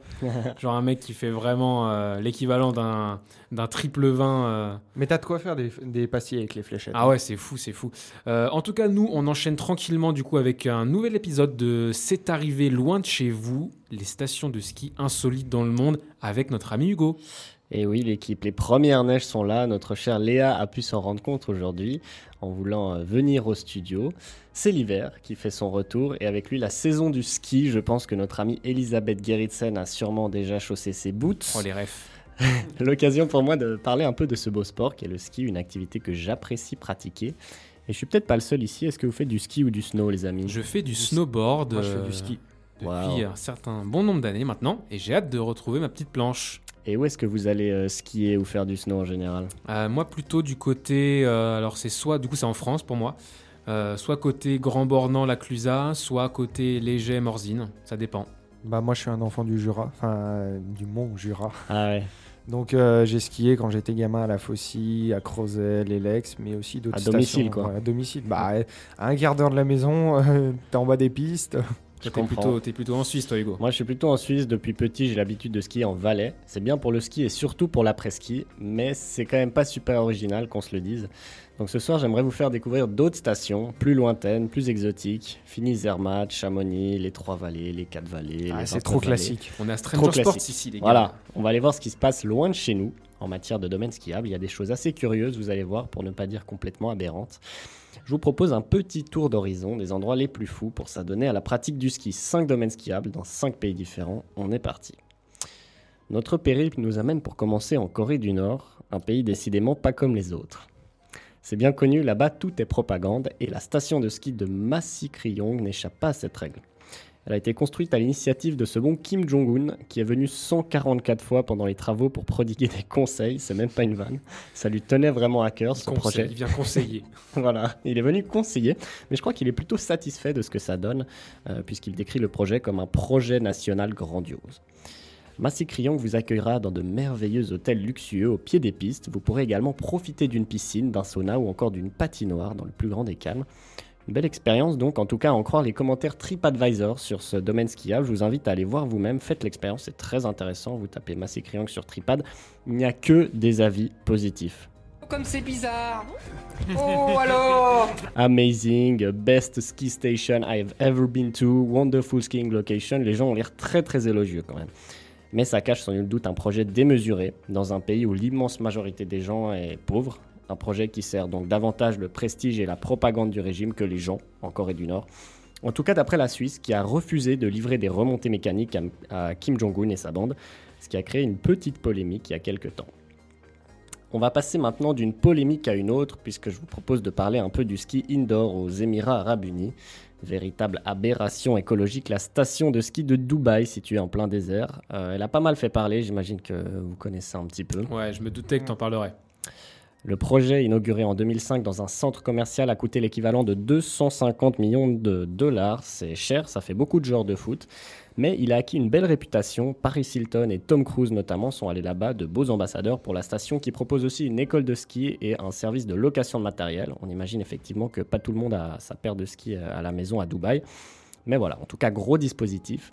Le seul hic, c'est que la piste se descend en moins d'une minute, donc on est sur un dénivelé de type nul, clairement pas pour moi, et je pense que ça vous ferait chier aussi, les gars. Une piste euh, qui se descend en une minute, euh, on a l'habitude de mieux quand même. Bah ouais, surtout qu'il faut déjà aller à Dubaï pour la descendre. Voilà. Ça fait très cher la descente. hein. Et puis je vous parlais d'aberration écologique tout à l'heure. Il faut savoir qu'à l'intérieur de ce frigo géant, il fait environ moins de degrés Celsius et qu'il a fallu un mois lors de la construction du truc pour atteindre cette température malgré des murs d'une épaisseur de 1 mètre parce qu'à l'extérieur, bah, il fait 40 degrés voire plus. Donc euh, c'est vraiment extrêmement énergivore. Je parle Mais- même pas des 6000 mètres cubes de neige qui sont renouvelés chaque jour. Tu sais que moi, genre, il y a quelques années, je suis allé à Dubaï et c'est moche. T'as as pu tester la... la Ah non, j'ai pas Ah, testé, j'ai pas voulu tester ça parce que j'ai quand même un peu de respect pour Tu mon, pour mon grand-père qui était prof de ski et en voyant cette, euh, cette horreur, enfin c'est c'est un espèce de gros tube qui dépasse de la ville. Ouais. On pose au milieu de nulle part, ça ressemble à rien, ça donne pas envie d'y aller. C'est pour ouais, c'est pour ceux là-bas qui ont jamais vu la neige, tu vois, ça fait c'est comme si toi tu vas à Genève dans un zoo, tout Ou ça. pour les expats qui veulent retrouver un peu les Ouais, sensations. voilà, qui veulent euh, euh, frimer un petit peu. Voilà, non, c'est ski et Ouais. ah, c'est moche. hein. Ah, je, trouve ça, je trouve ça assez nul aussi, en tout cas ça n'a pas l'air foufou. Euh, on va se pencher sur une troisième station de ski maintenant. Si comme moi vous êtes moyennement hypé à l'idée d'aller skier dans un congélateur au milieu des gratte-ciel, je vous propose le Lesotho. Euh, là c'est des vraies montagnes à l'extérieur, à l'ancienne. Est-ce que vous savez où se situe le Lesotho les gars? Petit contrôle surprise. Bien sûr, tout à fait. C'est euh, entre la, hum, l'Afrique du Sud et le Mozambique. Hmm, Plus ou moins. C'est, ou c'est enclavé dans C'est l'Afrique du Sud. enclavé C'est dans l'Afrique du Ouais, Sud, je en confonds, fait. c'est le Swaziland qui est entre les deux. C'est enclavé dans l'Afrique du C'est Sud. sur la planète Terre. Ouais, exact. C'est enclavé en Afrique du Sud, capitale Maseru. Alors ça, je ne sais pas, mais on connaît euh, ton expertise au sujet des capitales, donc c'est sans doute ça. Euh, direction donc ce petit pays relativement méconnu, à part par Baptiste, où se trouve l'une des uniques stations de ski africaines. Alors c'est pas la seule, hein, il y en a une en Afrique du Sud et une dans l'Atlas marocain par exemple, mais c'est l'une des seules. Et pour le nom, euh, du coup, ils n'ont pas été cherchés très loin, ça s'appelle Afriski. L'altitude maximum est de 3222 mètres, ce qui est plutôt respectable, hein, on est proche des standards alpins. Et l'une des pistes principales mesure quand même 1 km avec 200 mètres de dénivelé. C'est tout de même un poil plus long que chez nos amis émiratis. Alors évidemment, pour nous qui sommes habitués à skier dans des énormes stations européennes, l'intérêt d'aller là-bas reste assez minime. Mais en revanche, pour les locaux, je me dis ça doit être fou. Ils n'ont Bah, pas besoin carrément. d'aller loin. Ils peuvent profiter des petits plaisirs de la glisse à côté de chez eux, dans leur pays. Donc euh, ça doit être pas mal. Petit détail amusant aussi, puisque le Lesotho se situe dans l'hémisphère sud, Afriski n'est pas ouvert en hiver, mais en été, de début juin à fin août. Donc si vous avez envie de sortir de l'ordinaire lors de vos prochaines euh, vacances d'été, proposez à vos potes d'aller skier en Afrique, plutôt que d'aller en, ouais. en Grèce ou à Malte, là, comme des cons, soyez innovants. Mm. Sinon, je peux aller skier aussi en, en Amérique du Sud. Il y a pas mal de. Au Chili, en Argentine, dans le sud, euh, des stations euh, qui sont ouvertes du coup pendant l'été pour nous. C'est juste, c'est juste. Alors j'en parle pas dans cette chronique, mais c'est vrai. Euh, revenons en Europe maintenant, et plus précisément au Danemark. Alors euh, peut-être que vous dites le Danemark, c'est un pays plutôt froid, plutôt frisquet, pas étonnant qu'on y fasse du ski. Eh bien vous vous trompez, c'est carrément chelou d'y faire du ski. Euh, petit instant quiz, à quelle altitude se situe le point culminant du Danemark, selon vous? Hors Groenland et île, et île Féroé. Oh, je vais dire ouf. euh, 460 mètres. Raph? Ah, j'aurais dit un petit. euh, ouais, je pense que j'aurais été dans les mêmes eaux, genre 500. mais- Ouais, bah vous êtes loin du compte, les amis. Le point le plus haut au Danemark est de 170 mètres seulement. Oh, on est plus haut à Genève. Genève, c'est 373, donc 200 mètres plus haut. Voilà, pour vous donner une idée. Donc logiquement, c'est pas au Danemark qu'on trouve les montagnes les plus imposantes et les pistes les plus raides. Comment font-ils alors pour faire du ski ou du snowboard? Eh Bah, bien, so- soit, soit ils font du ski de fond, alors, ils peuvent faire du ski de fond. parce que tout à l'heure on parle de coup, on assume le fait qu'on parle de ski, euh, De ski alpin. de ski alpin. Absolument, tu fais bien de le préciser. Bien sûr. Bah, ils font euh, comme euh, ça se fait dans le nord de la France, ils skient sur comme des terrils, des tas de. de- Alors ça, j'en parlerai tout à l'heure. Les terrils. Raph, une idée? Comment est-ce qu'ils font au Danemark pour, euh, pour skier? C'est pas des terrils du coup. Bah, bonne question. C'est non, je sais pas du tout. Alors, ils ont construit une piste au sommet d'un incinérateur à Copenhague. Ah, Oh, qu'est-ce que c'est que ce truc là? Et oui, c'est sur le toit pentu d'un immense bâtiment destiné à l'incinération des déchets qu'a été créé un petit complexe de ski, skiable toute l'année car construit avec des matériaux synthétiques et équipé de tapis roulants faisant office de remontée mécanique. C'est pour le moins bizarre quand même. Hein. T'arrives à Copenhague comme ça, tu visites un petit peu, tu vois des mecs skier sur le toit. oh, comme c'est bizarre. À mon avis, quand tu vois des mecs skier sur le toit d'un immeuble, tu te dis, faut peut-être que j'arrête le crack, moi. Ah ouais, non, mais le truc là, des, des remontées là comme ça, t'as l'impression que c'est c'est quand t'es gamin, puis que tu étais au piou-piou Ouais. et que t'es tiré sur une petite corde et un petit tapis roulant pour remonter et tout ça. Ouais, bah c'est pareil, c'est comme ça c'est là-bas. des petits piou-piou là-bas. Mais en vrai, c'est sympa ce petit projet. Il y a un espace pour les enfants, un espace freestyle, un mur d'escalade, un sentier de rando le long de la piste, un petit café, la vue sur la ville, tout ce qu'il faut pour attirer les locaux et peut-être même, je me dis, les gens des pays euh, environnants, hein, les Hollandais par exemple, ils vont peut-être aller là-bas, du coup, arrêter de venir nous casser les couilles dans nos montagnes. Oh, oh, oh, oh, oh, oh, Je oh. rigole. Oh le petit tacle Je rigole bien On sûr. dérape, on dérape. Cœur sur vous, les Hollandais. Toi, ça vous sent adore. que tu t'es fait couper la route par un Hollandais à un moment. Alors, c'est vrai qu'ils conduisent mal, mais c'est pas le sujet. Terminons ce top 5 des domaines skiables insolites en France. Alors, euh, je vous entends déjà me dire que la France, bon, c'est pas insolite du tout, mais Ah, attendez, attendez, vous l'avez entendu, Baptiste l'a mentionné tout à l'heure, Mhm. il y a les terrils, donc ces collines faites de résidus miniers euh, sur lesquelles on peut skier. En tout cas, ça existe à Neu-les-Mines, au nord de la France. Oui, cet endroit s'appelle vraiment comme ça. Et comme à Copenhague ou à Dubaï, les locaux n'ont pas besoin de rouler des kilomètres du coup pour s'adonner aux joies des sports d'hiver. Tout est là, en version un peu chelou, mais Ouais, tout est là. c'est, c'est- du coup, c'est des petites, très petites pistes aussi. Alors, c'est des très petites pistes, certes, euh, mais il y a des choses, il y a des remontées mécaniques, des pistes, des petites installations pour faire des sauts, il y a même un champ de boss pour les plus casse-cou. Hmm. Euh, par contre, la piste est faite d'un revêtement artificiel, comme à Copenhague, faute de neige, euh, mais la petite moquette blanche qui recouvre la piste glisse bien. J'ai vu quelques petites vidéos, les, les gens ont l'air de kiffer en tout cas. Ok. Pour les détails historiques, la colline de Neu-les-Mines, qui mesure 129 mètres, était à l'origine un terril minier, donc on connaît euh, le passé industriel euh, de cette région. Et je trouve qu'ils ont bien euh, recyclé ou reconverti plutôt leur colline pour en faire un paradis de la glisse pour petits et grands. Faut que j'arrête avec ces, ces petites phrases toutes faites. Le mec, il fait partie de l'office de tourisme de Neu-les-Mines, vraiment. Ouais, c'est ça, je fais la promo. Ah, il a fait une petite OP là. Pour petits et grands. Pour compléter ce, ce petit top 5, j'aimerais mentionner d'autres pays dans lesquels on peut skier. J'ai vérifié sur le net. Vous pouvez aller rider en Nouvelle-Zélande, en Australie, en Inde, en Afghanistan, même si c'est pas forcément recommandé en ce moment, et même au Maroc. Pas de domaine skiable au Bhoutan. Par J'allais poser la question. j'aurais bien aimé. Je sais que tu allais poser la question, donc j'ai cherché. Euh, j'ai pas trouvé. Peut-être que ça existe et qu'ils sont juste très discrets sur Internet, ou peut-être qu'il y en a pas. Peut-être un jour, qui sait. Peut-être qu'il faut qu'on y aille pour en ouvrir un. Voilà. Bon, après, il y a du ski euh, de randonnée, des gens qui font des treks dans la montagne, Ouais. comme ça, qui prennent leur ski. Évidemment, c'est l'Himalaya, donc il y a des montagnes, il y a de la neige, mais il n'y a pas de domaine skiable. Bref, on a quand même vu ce soir qu'on pouvait skier dans pas mal de pays insoupçonnés. Et moi, pour discuter, là, pour euh, terminer cette euh, chronique, j'aimerais bien revenir sur cette histoire de ski indoor. Les gars, on critique beaucoup, mais est-ce que ce serait pas le futur du ski? Avec le réchauffement climatique, peut-être dans 50 ans, on, skie tous euh, bah, dans des frigos comme à Dubaï. Oui, mais ça participe au réchauffement climatique. Donc, euh, Effectivement, c'est à la fois la solution, mais aussi la cause. bah, la cause, la- une des causes, la solution, et puis ça va faire un cercle vicieux. Il faudra toujours dépenser plus Mm. d'énergie pour maintenir encore plus. Enfin, Ouais. Non, pour moi, non. C'est si, si on si on peut plus faire de ski dehors, bah tant pis pour nous. On fera autre chose. oui, On a, un- on a, on a, on a cassé, on a, on a cassé euh, planète. Et bah, c'est on a voilà. cassé jouet. Quand on a cassé un jouet, on peut plus y jouer. Voilà. Donc pour toi, euh, si on peut plus faire du ski euh, je, normalement, je suis euh, un, un radical, voilà, t'es un puriste. un fasciste de la de, de l'écologie et du ski. Pour moi, c'est dehors et c'est tout. Non, mais tu vois, l'intérêt du ski, du ski c'est de se cailler les miches euh, quand le télésiège tombe en panne parce que le petit gamin de 4 ans a fait tomber son bâton. Tu vois, euh, c'est un truc que tu n'auras Bah, pas dans bah, la salle. c'est- bah, le- la remontée peut, peut, peut tomber en panne, mais c'est aussi respirer, comme je dis. Respirer Voilà, t'as de l'air frais, t'as le soleil. Voilà, les- l'expérience de la montagne, les paysages, les gars, Les le pays- fameux, tu sais, coup de soleil euh, de Martine qui rentre d'une Voilà. semaine de ski. avec la forme Ouais, des lunettes. avec la forme des lunettes. Voilà, les- donc les ça. paysages, le, le- le village de montagne avec les petits restos, les petits bars en après-ski. L'après-ski, mais de ouf. Tu fais ta dernière piste, il y a le petit soleil qui se couche Ah comme bah ça. ouais, les restaurants d'altitude. Est-ce qu'ils ont ça à Dubaï? Je crois pas. Ah, Je Ah crois non, pas, ils non. ont- ils ont pas ça. Est-ce Mais qu'ils c'est- ont un resto d'altitude de raclette en haut là? Mais ce qu'il y a, c'est qu'aussi, quand tu fais une salle, tu as forcément beaucoup moins d'espace que dans les vraies Bah euh, ouais. stations. Donc euh, voilà, et puis tout le monde fait la même.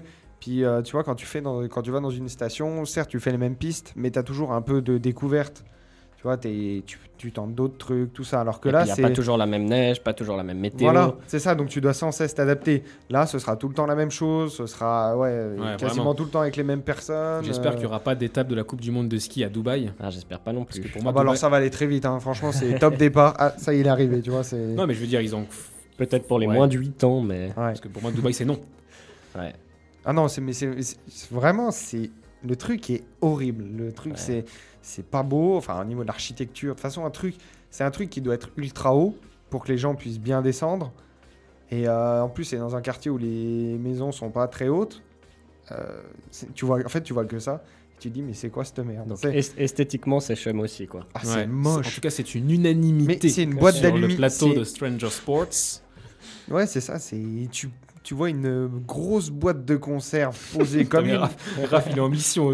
Non, mais posé comme une merde là-bas, le truc, c'est un désastre aussi écologique. Voilà. C'est, mais c'est un dégueulasse. Oh là. Bon, bah, on est d'accord. Bah, merci Hugo, en tout cas, là, tu as, as posé un, un vrai sujet sur la table. Ça on fait a dit les termes ce soir. Ouais, mais c'est cool parce que là, on a vraiment, euh, on a vraiment bien fait du coup de mettre Orelsan, la Terre est ronde tout à l'heure parce qu'on a vraiment beaucoup voyagé euh, à la fois avec Raph, à la fois avec toi ce soir. C'était hyper intéressant, vrai, une, vraie chronique s'est arrivée loin de chez vous. Elle restera, elle restera dans, dans l'histoire. Celle-là elle était très très bien, bravo. Du coup, on se fait une dernière petite pause musicale. On écoute The Rasmus in the Shadows et on revient après bah, pour le Stranger Quiz, bien évidemment. À tout de suite.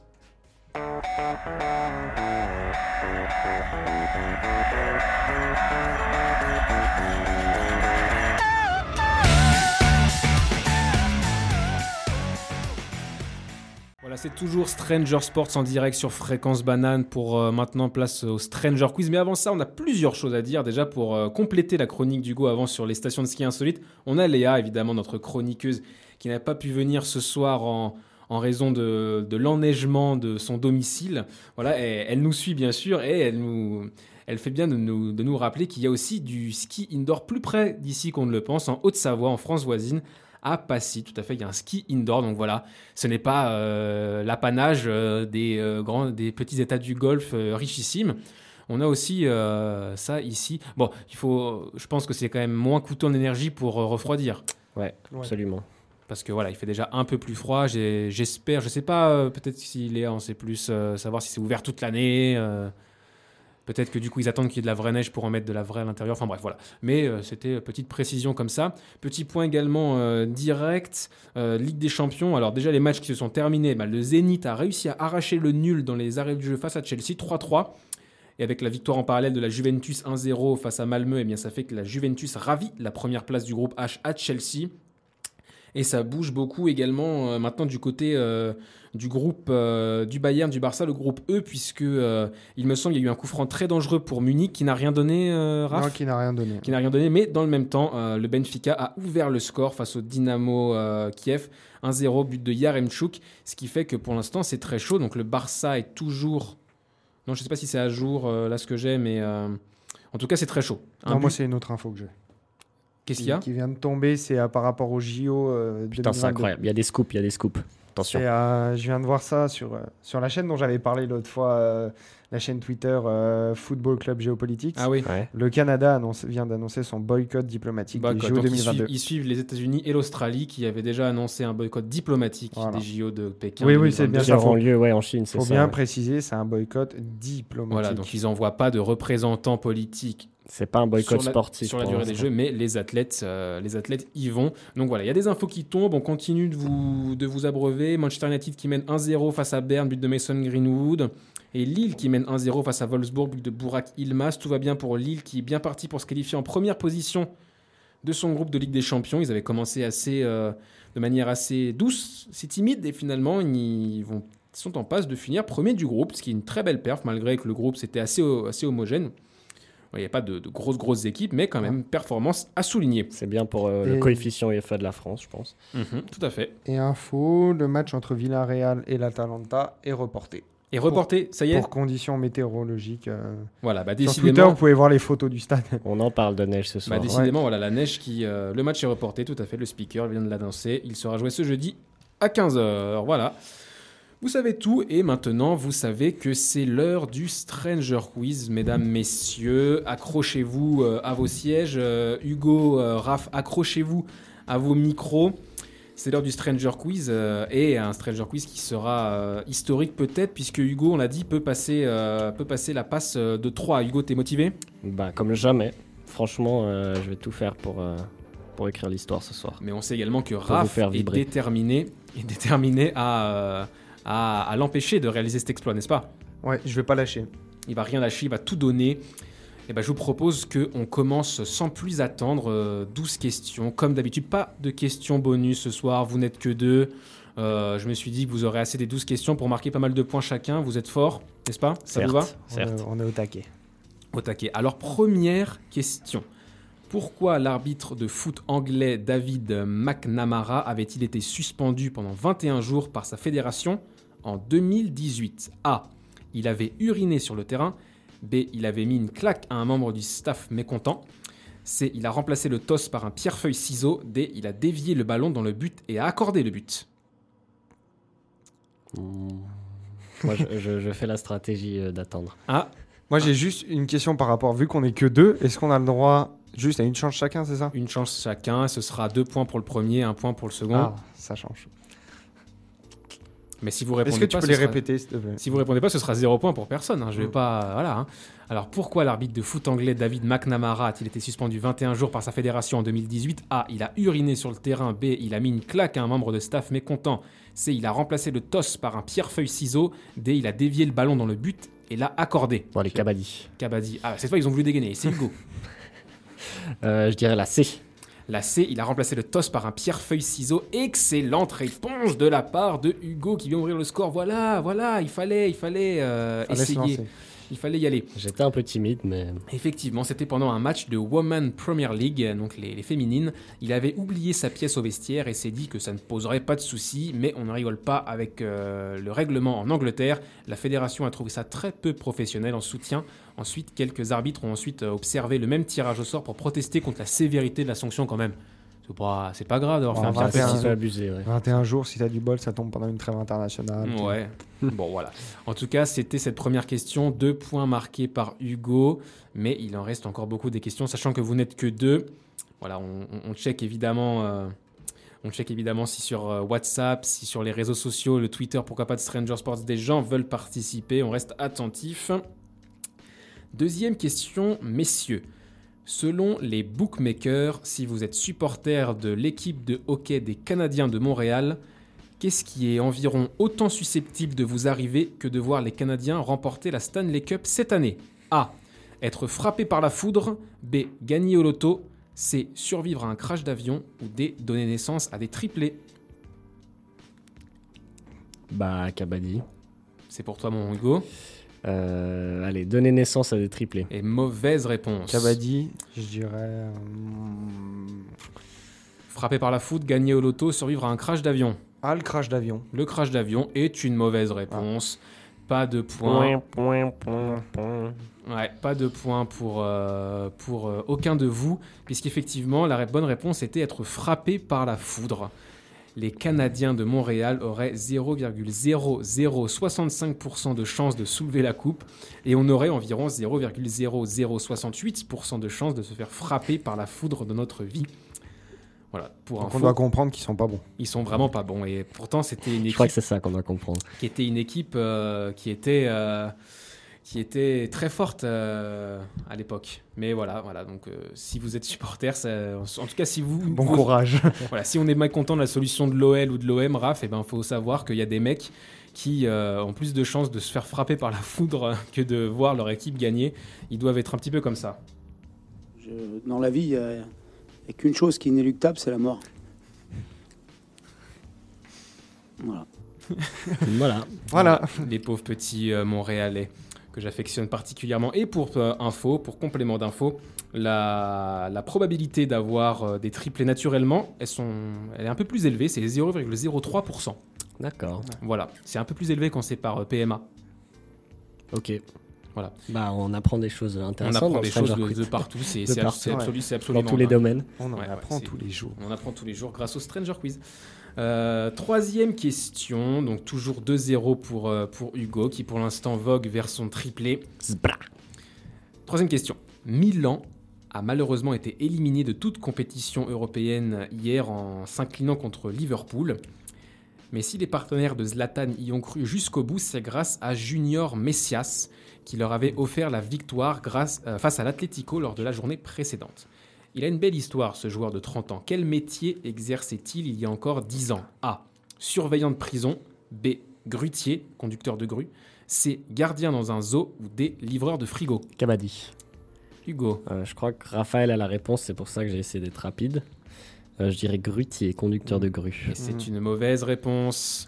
Ah, c'était le truc de frigo. C'était le livreur de frigo. Effectivement, un point pour toi, Raph. Bien joué quand même, Hugo, d'avoir. euh, C'est quoi J'avais un doute sur le grutier. Ah ouais? Tu pensais qu'il était peut-être grutier? Non, mais j'ai vu une autre histoire d'un mec Oui, parce qu'en fait, il était également. euh, il a travaillé également sur les chantiers. Ah, Donc, voilà, C'est pour donc ça. c'était un- mais il n'était pas grutier. Non, il y avait un truc avec les briques. Ouais, mais effectivement, il a été livreur de frigo. euh, il y a 10 ans de ça, il était encore livreur. Il a commencé dans une équipe amateur créée par son patron. Puis il a grimpé les échelons en se faisant repérer petit à petit pour finir par signer au Milan AC cet été. Très belle histoire Effectivement. pour ce Brésilien, courageux en tout cas. Voilà. Allez, euh, un point pour Raph, 2-1, c'est serré, on aime ça. Quatrième question, allez, double ration de juste prix pour les questions 4 et 5. On va parler Formule 1 et du grand dénouement de la saison qui arrive ce week-end à Abu Dhabi, justement aux Émirats Arabes Unis. Hamilton et Verstappen abordent ce dernier rendez-vous avec le même nombre de points. Premier euh, juste prix, donc combien de fois cette situation s'est-elle produite dans l'histoire du championnat du monde des pilotes qui existe depuis 1950 Hugo, tu commences. Euh, je pense qu'elle s'est produite 24 fois. 24 fois. Moi, je dirais. hum, 50 fois. 50 fois qu'au dernier Grand Prix, les deux premiers ont le même nombre de points? Non, non, attends. Attends. Ah non, au dernier Grand Prix, d'accord. Non, non, non, non. Euh, ouais, c'est pas non plus. J'allais pas être loin, j'aurais dit 40. Ouais, je reste sur 40. Tu, tu valides ton 24 Ouais. Ouais, je, Hugo je pensais moins du coup. Mais... Ah bah oui, c'est moins les gars. Ah oui. Vous vous rendez compte que c'est hyper... euh, c'est incroyable comme situation. Ouais, Ouais, bon, non. on n'a pas Il réfléchi. y a beaucoup de Grands Prix avec beaucoup de points décernés à chaque fois. Euh, franchement, les gars... euh, Caca dans la culotte Caca dans la culotte Les gars, c'est pas ouf, hein, parce que cette situation ne s'est produite qu'une seule fois depuis 1950. Ah ouais. Ça va être seulement la deuxième fois dans l'histoire que ça arrive. C'est quand même dingue. En tout cas, ça risque d'être un superbe, un superbe Grand Prix. Je vous en dis pas plus sur la seule fois qui est arrivée avant, puisque c'est l'objet du coup de la cinquième question. Parce que maintenant, c'est de savoir en quelle année a eu lieu la dernière fois. euh, Mais du coup, là, j'ai eu un point. du coup, là, t'as eu un point. Ouais, c'est Oh, le petit point. Ouais, vraiment, le, le petit point. Le petit point pour toi, tu as eu un point, effectivement, tu passes à 3, mais euh, il peut revenir encore le, le petit Raph, puisque du coup, maintenant, le deuxième juste prix, c'est de savoir en quelle année ça avait eu lieu, cette, euh, cette, euh, ce premier cas de figure où deux pilotes sont à égalité de points au dernier Grand Prix. Hugo, dis-nous. 1991. 1991, pour Raph. 64. 64. C'est Raph qui va marquer le point de ce deuxième juste prix, puisque la bonne réponse était 1974. Dix ans après, il était bon le Raph. Oh. Effectivement, ça fait 47 ans que c'est pas arrivé. C'était alors entre Emerson Fittipaldi, le grand-père d'Enzo Fittipaldi, dont on a parlé dimanche en raison de son accident avec Théo Pourchère. D'ailleurs, les deux ont donné des nouvelles rassurantes. Ça va bien. Donc entre Emerson Fittipaldi et un pilote suisse, Clay euh, Regazzoni. Voilà, un pilote suisse qui, était en passe de ga- gagner le championnat du monde de Formule 1. Malheureusement, au final, c'est l'Italien Fittipaldi qui s'était adjugé la couronne. Il avait fini quatrième lors du dernier Grand Prix, pendant que euh, Regazzoni avait fini onzième, lui. Donc euh, voilà, il a un petit peu de choc sur ce, sur ce dernier rendez-vous, dommage. Hmm. En tout cas, pour, euh, pour cette année, verdict dimanche pour savoir qui sera le champion du monde. 3-2 dans le Stranger Quiz, 3 pour Hugo, 2 pour Raph. Tout est encore possible. On arrive à la sixième question qui marque euh, la moitié du Stranger Quiz déjà. Ça va vite. En 2013, un alpiniste qui a choisi de rester anonyme découvre quelque chose lors d'une sortie sur le Mont Blanc. Quoi donc? A. Une défense d'éléphant. B. Un coffre rempli de pierres précieuses. C. Un fossile de dinosaure. D. Un uniforme nazi. Kabaddi. Kabaddi pour Je Raph. dirais l'uniforme. L'uniforme nazi est une mauvaise réponse. Kabaddi, tu peux répéter les, les trois premiers? Défense d'éléphant, coffre rempli de pierres précieuses, fossile de dinosaure. Défense, ça paraît vraiment incongru, mais défense d'éléphant Effectivement, c'était un peu trop incongru. C'est une mauvaise réponse. Pas de point, toujours 3-2, puisque la bonne réponse était la réponse B. Un coffre rempli de pierres précieuses, un authentique trésor, tout simplement. Le magnifique butin, estimé à 300 000 euros, provient sûrement du crash de l'Air India euh, 101 en 1966. Après 8 ans d'enquête, impossible de remonter à un potentiel propriétaire du coffre. Le butin sera donc partagé entre l'alpiniste chanceux qui l'a trouvé et la ville de Chamonix, en Haute-Savoie. Voilà, donc hein. 150 000 balles chacun. Ça fait plaisir. Ça fait plaisir. Ça fait plaisir, voilà. Il a trouvé un trésor, le man. On va commencer à aller se balader euh, un petit peu dans les montagnes. Ouais, vraiment, incroyable. Euh, septième question, c'est la question liste, messieurs. Je l'ai choisie car vous êtes tous deux connaisseurs du football suisse. Donc on l'a pas dit, mais euh, ouais, aucun point. hein. Toujours 3-2. Vous êtes tous les deux connaisseurs du football suisse. Lors de la Coupe du Monde 2010, la Suisse est éliminée au premier tour, malgré sa victoire contre les futurs champions espagnols. Cependant, ils y ont battu un record, les Suisses, celui du temps de jeu en phase finale de Coupe du Monde sans encaisser de but. 559 minutes consécutives de cage inviolée entre les matchs contre l'Espagne déjà en 1994 et celui contre le Chili donc, où ils ont perdu 1-0. Messieurs, vous rappelez-vous euh, les joueurs suisses qui faisaient partie de la sélection d'Ottmarisfeld cet été-là, En 2010, en 2010 qui commence? C'est celui qui a le moins de points, c'est Raph. C'est moi qui commence. Euh, bah, Liechtensteiner. Liechtensteiner, bonne réponse. Benalio Tout à fait, Diego Oh, Benalio. Quel génie. Euh, ah, je vais le tenter. Juru. Ah, je crois que c'est déjà mort. Ouais, non, mais je connaissais pas bien à cette époque-là. C'est déjà mort et Ouais. c'est euh, un point pour euh, c'est un point pour Hugo. Ah, c'est dommage, j'aurais dû en tenter des plus faciles. Ouais, t'aurais dû en tenter des plus faciles. Il y avait bah tout Il y avait simplement Akanyakin. Ah ouais. Akan Yakin, tout à fait. Euh, ouais, il y avait, bah, il y avait Cherdan Shakiri déjà. Il y avait euh, Gelson Fernandez, Philippe Sanderos. Philippe Ouais, Sanderos. Oh là là, Putain, bah, pourquoi j'ai dit putain Hugo, Hugo mérite son point. là. J'ai l'impression qu'il qu'il en avait encore quelques-uns euh, en Il y réserve. avait l'attaquant aussi, là, je me souviens. Alexander. Fry, Nkufo. Nkoufo, Non, ouais, ouais, ouais. Oh là là, mais vas-y, dis- dis-nous en d'autres là. Euh, Il y avait Rodriguez déjà? Alors, euh, non. Non, quand même pas. Euh, sais, il y avait un attaquant qui était. C'est pas. euh, Celui qui a pris sa retraite était- euh, internationale il y a pas longtemps, là. Memedi. Ah, mais Mehdi, ouais. C'est juste. Non, il n'était pas. Il était pas Donc c'est faux. Donc c'est faux. Euh, non, qui c'est qui a Non, il y avait également euh, Valon Berami. Ah, Ah, Berami, ouais. Il y en a un qui me fait rire avec son nom, c'est Tranquillo Barnetta. Ouais. Ah, oui, celui-là. ouais. Il s'appelle Il Tranquillo. n'y avait pas déjà Shakiri à cette époque Si, si, je l'ai Ouais, dit, il y il y avait avait Shakiri. Shakiri. Ouais, ouais. Le tout jeune Shakiri. Ah ouais, ouais, il y, en avait, il y avait du beau monde. Il y avait du beau monde déjà, et cette Suisse, malheureusement, qui n'a pas fait bonne figure, mais voilà, ce petit record, 559 Ah, il y avait. Fernandez, tu l'as dit. hein. Ouais, je l'ai dit, Gelson qui a marqué Fernandez. contre l'Espagne. C'est lui qui a marqué contre l'Espagne, tout à fait. Voilà, en attaque, il y avait encore euh, Albert Bouniakou et Ok. Eren. Derdiak. Derdiok, voilà, c'était lui. Derdiak. Diok. Tout à fait, un point pour Hugo, 4-2, il fait le break, le petit Hugo, huitième question, attention, attention, il faudrait pas que... L'Express! L'Express, le TGV est parti, c'est bon! Il faut rattraper ce TGV, bon Raph. Attention, euh, la question pour un champion maintenant, vous êtes prêts? Vas-y. Un petit cabadi dès que vous pensez avoir la bonne réponse. C'est un petit peu difficile, je pense, mais on cherche euh, top. Une année, où beaucoup de premières ont lieu. Cette année-là, c'est cette année-là que Gary Kasparov devient champion du monde d'échecs pour la première fois. C'est aussi la première édition des 48 heures pédestres de Surgère.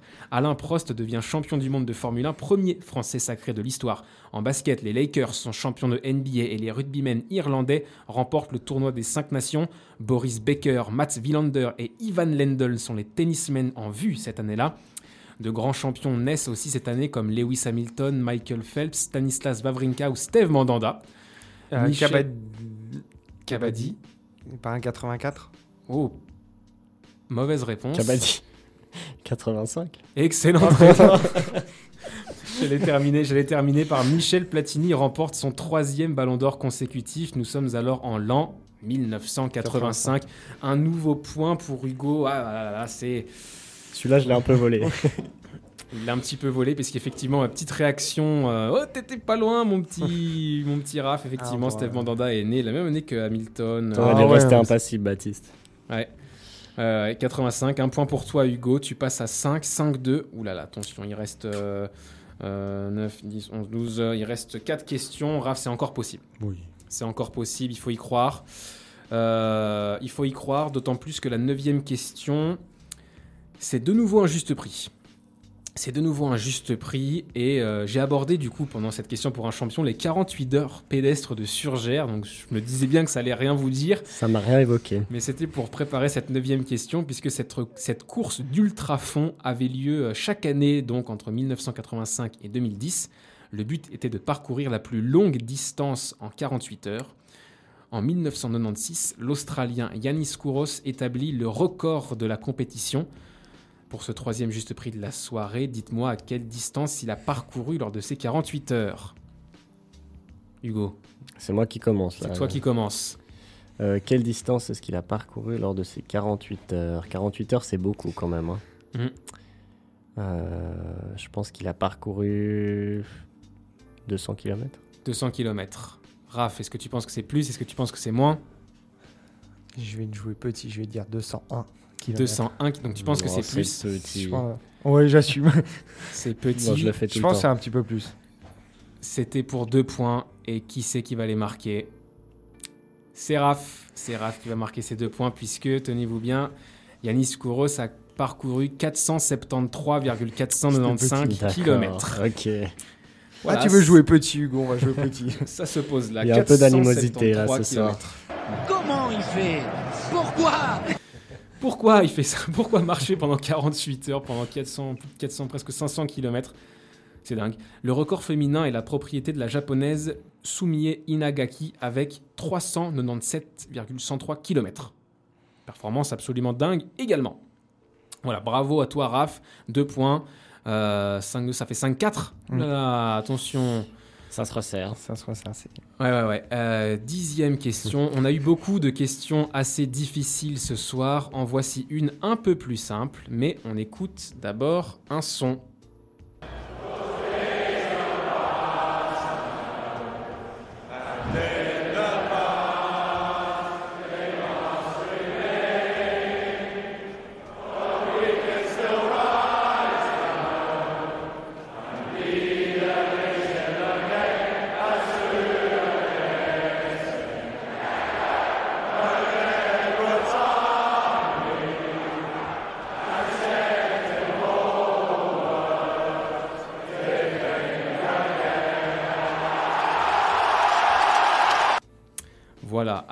Sans que je vous donne aucune proposition, de quel pays ce chant est-il l'hymne Kabaddi. Oui, Je bravo. vais le tenter l'Angleterre. Mauvaise réponse. L'Angleterre, c'est. God Save the Queen. Ah oui, non, Pas c'est- ça.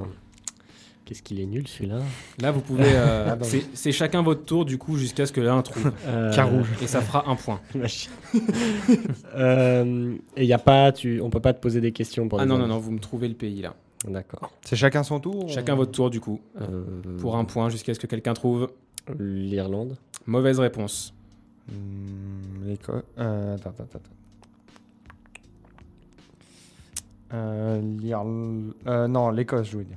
Tu veux dire l'Écosse Ouais. Excellente réponse de Raph.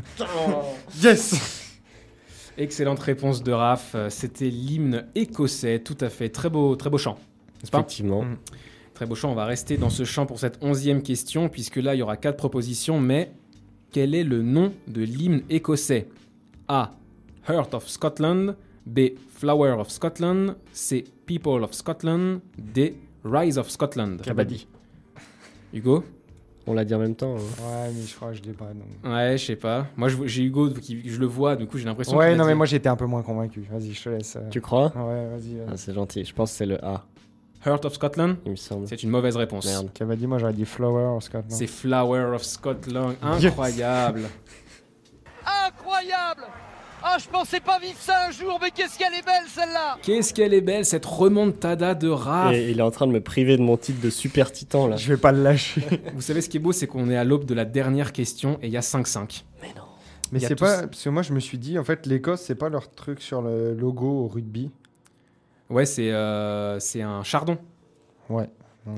C'est ça, c'est le, on l'appelle le 15 du chardon, mais leur hymne s'appelle Flower of Scotland, ce qui est, qui est absolument magnifique. Je vous avais pas mis euh, sur l'extrait euh, du début. Au début, c'est pas a cappella, c'est avec une cornemuse, donc ça aurait été hyper obvious Ouais. que Ah c'était ouais. l'Écosse. Mais voilà, c'est magnifique. euh, au début des matchs de rugby à Murrayfield, il y a des ambiances absolument dingues. Euh, On parle beaucoup du Royaume-Uni ce soir. hein.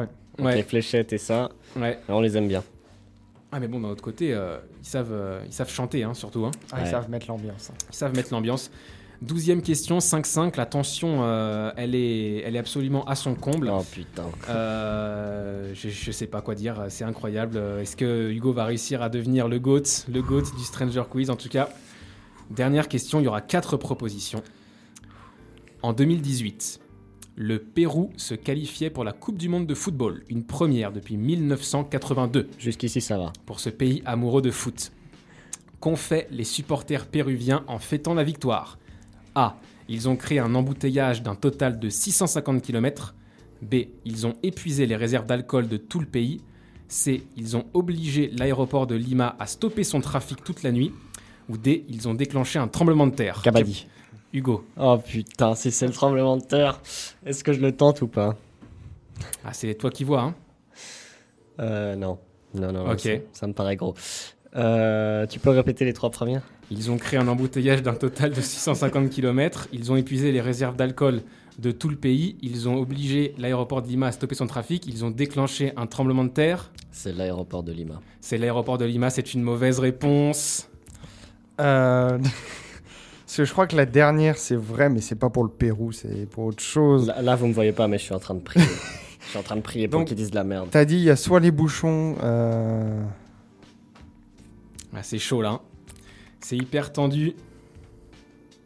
euh, c'est laquelle la B déjà? Ils ont épuisé les réserves d'alcool de tout le pays. Non, c'est pas celle-là. C'est. euh, Ils ont créé un embouteillage total de 650 Je crois que c'est km. l'embouteillage. Eh bien, c'est une mauvaise Ah. réponse. Messieurs, c'est historique. Et je suis vraiment déçu que vous n'ayez pas trouvé la bonne réponse parce que c'était cette fois. non, c'était le tremblement de terre. C'était cette fois-là. C'était cette fois-là, les gars. C'est historique. Le tremblement de terre. C'était. est enfin- Putain, moi j'ai confondu avec le Mexique parce qu'au Mexique il y a eu ça aussi.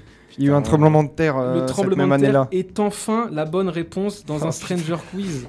Ah les gars, j'avoue que je reste sur ma faim là. On Hugo, pas eu, putain. Hugo, je pensais que t'allais sauter dessus. Ah, là, ça aurait été historique, la, vic- la troisième victoire sur le En tremblement plus, de il terre. a hésité, il a J'ai hésité. tellement hésité, mec, si Aïe, tu savais. aïe, aïe, aïe, si on pouvait refaire l'histoire. En tout cas, euh, hommage aussi à nos auditeurs qui l'attendaient beaucoup, cette euh, réponse du tremblement de terre. C'est maintenant, en effet, pile au moment de l'ouverture du score péruvienne lors du match décisif contre la Nouvelle-Zélande, un capteur de l'Institut de sismologie chilien a détecté un mini-séisme à Lima. Mais en comparant les données d'autres capteurs, il s'avère qu'un qu'aucun tremblement de terre naturel n'a eu lieu. L'Observatoire de sismologie chilien est alors formel. L'alerte sismodétector a été activée à la suite de la vibration souterraine générée par les supporters. Ah ouais. Le Putain. Pérou a littéralement vibré ce soir. Oh putain, De pas mal. qualification de Coupe du Monde, bravo, euh, bravo aux Péruviens. Et euh, toujours égalité, il y a une question bonus, messieurs. Ah, Qui va nous départager. Oh là Il y a là. une Je, je question peux quand même devenir super titan. Ce Ouais. sera pas sur le tremblement de terre, mais. Allez, là j'ai envie que ce soit la, j'ai envie que ce soit la foire d'empoigne. Ce sera une réponse sèche sans, sans, sans proposition. Tout simplement, Ah, il y a quand même quelqu'un qui est un peu avantagé. euh, Je vais pas vous cacher sur cette question. C'est, c'est pas la meilleure des choses, mais c'est comme ça. Qui est avantagé Est-ce que tu peux nous le dire? Euh, je vais pas vous le dire. Je vais pas vous le dire. Vous allez forcément le découvrir. Et donc c'est une question rapidité. Dès qu'on sait, on dit Kabaddi. Dès qu'on sait, vous dites Pas de- Kabaddi. pas de euh, voilà. réponse. Même, si, rouge. même si vous voulez, Je me chauffe déjà. même si vous voulez dire la réponse comme ça, euh, sans Kabaddi, faites-le. Je Ok, j'essaierai d'être attentif. Combien de questions comportait le tout premier Stranger Quiz? 10. Mauvaise réponse. 6. Mauvaise réponse. 8. Excellente réponse Ah ouais, non mais attends. Il l'a fait Avec un vent légèrement Il l'a fait, incroyable Hugo Allez. Parce qu'en plus, j'ai regardé vraiment quand il y a eu cette question, j'ai vu la tête de Hugo en mode putain, je suis censé être avantagé. Et oui, Tu sais, j'ai vu il ta tête Il du. me semblait que c'était 10 Putain. par contre. Ouais, effectivement, Hugo était présent lors du premier, le tout premier Stranger Quiz euh, il y a Bah maintenant oui. trois ans. Euh, je me disais qu'il allait être carrément avantagé puisqu'il a, il a dû réécouter un petit peu les épisodes, les premiers épisodes. Bon, forcément, il a peut-être pas fait attention à cette information, À mais ces effectivement, il y avait seulement 8 questions lors du premier Stranger Quiz contre 12 maintenant euh, dans le format le plus courant. Euh, voilà, ça allait un petit peu plus vite. euh, Il y avait peut-être un peu plus d'histoire, c'était peut-être un peu plus détaillé. En tout cas, c'était cool. Mais euh, Hugo, ça te permet forcément de devenir une légende ce soir puisque tu, tu deviens un triple vainqueur d'affilée du Stranger Quiz.